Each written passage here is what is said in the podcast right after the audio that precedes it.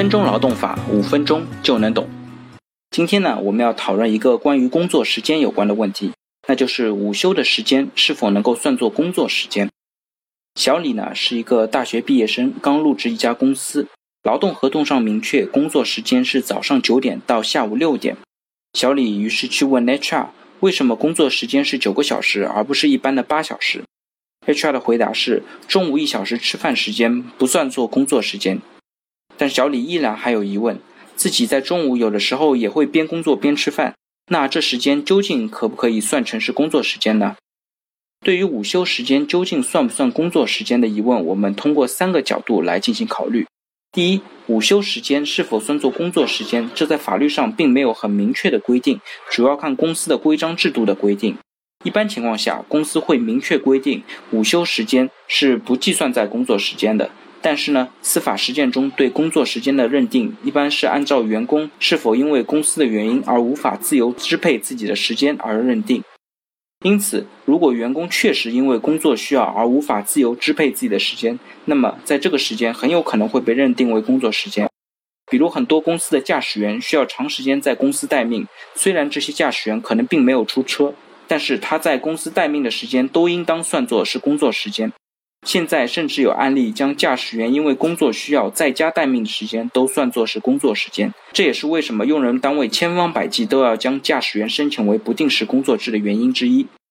还有部分企业因为公司有食堂或者集体叫外卖，所以在规章制度当中规定，员工的午餐时间不得外出，擅自外出者按照擅自离岗处理。如果有这样的规定，那么这个午餐时间也不能剔除在工作时间之外。因为此时员工的时间因为公司的规定而不能自由支配，一般在这种情况下，午餐、午休的时间都会被认定为工作时间。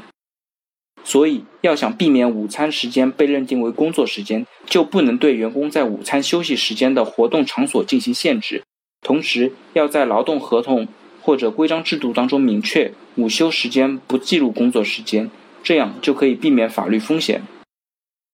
在实践中，还有些企业规定早会、早操等，但这些早会、早操又安排在上班之前，同时又规定早会、早操不得迟到，否则按照违纪处理。其实这种操作都是有问题的，在仲裁或者诉讼当中，早会、早操所占用的时间全部会被认定为工作时间。第二，为了提高管理效率，公司应当对迟到、旷工、早退等行为进行明确的界定。一般情况下，晚于上班时间上班就属于迟到。但是部分企业出于人性化考虑，考虑到现在城市交通的实际情况，会对迟到进行比较宽泛的界定。比如可能会规定九点上班，九点十分之前都不算迟到，九点十分之后才规定迟到的处罚方式。但是企业对迟到行为的惩罚往往是比较轻的。那么，如果仅仅因为规定迟到一次该怎么处理，就有可能员工会迟到七个小时才工作一个小时。鉴于这些情况，实践当中也允许企业在规章制度当中明确迟到多长时间才视为旷工。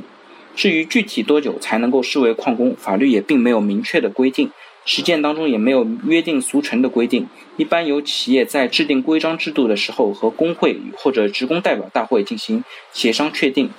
第三，对于违纪的员工，企业能否克扣奖金或者进行罚款？目前其实实践当中对这个做法有一定的争议，但我们一般会建议企业通过以奖代罚，比如说在工资结构当中设计全勤奖来取代罚款或者扣工资的处理方式，这样就不会有任何的法律风险。另一种操作方式是将考勤列入绩效考核的指标之一，通过奖金来约束考勤。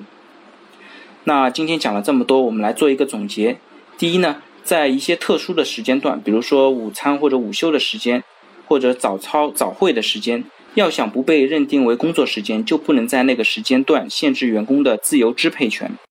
第二，迟到多久视为旷工？因为涉及员工切身利益，需要征求员工的意见，与工会或者职工代表大会协商确定。第三。企业一般不能对员工的迟到进行罚款等经济性处罚，